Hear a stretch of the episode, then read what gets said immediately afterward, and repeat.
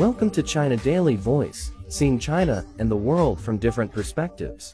China successfully identified a fragment of a skull that belongs to an ancient human being who lived about 200,000 years ago, scientists from the Chinese Academy of Sciences said, adding that the discovery will significantly contribute to human evolution studies at the renowned Zhoukoudian site.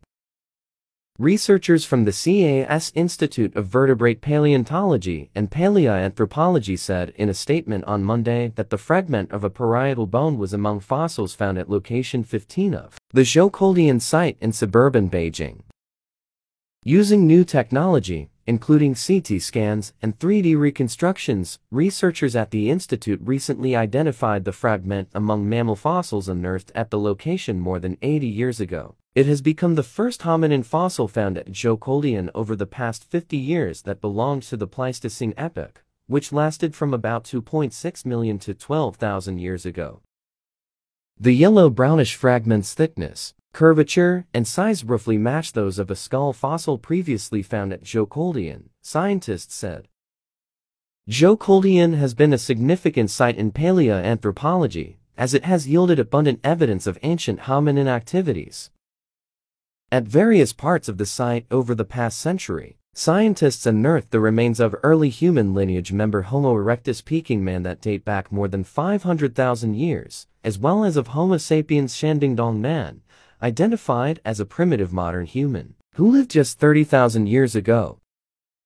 Unfortunately, important fossils, including the invaluable Peking man skulls, were lost during World War II when the Japanese army invaded China and scientists tried to send the fossils to the United States. The skulls remain unaccounted four to this day. All that remain are for fossilized teeth that were found during trial excavations in 1921 and 1923 and are being preserved in Uppsala, Sweden, as well as eight other teeth and a few fragmented limbs, frontal and occipital bones found after the war the institute said. Scientists can only study those materials that were missing through plaster casts. For a long time, there was a lack of hominin fossils at Zhoukoudian that belonged to a period between Peking man and Shandingdong man. Before the recent discovery, a mere fossilized tooth found at location 4 was the only fossil that had been dated to this period of time.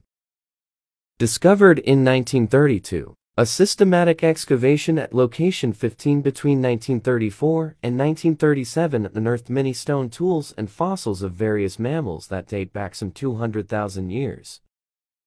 The hominin parietal bone fragment fossil found at location 15 will greatly contribute to research on human evolution in the area through comparative anatomy and molecular biology, the institute said adding that the discovery provides an essential sample for the study of ancient hominin in China. That's all for today. For more news and analysis, buy the paper. Until next time.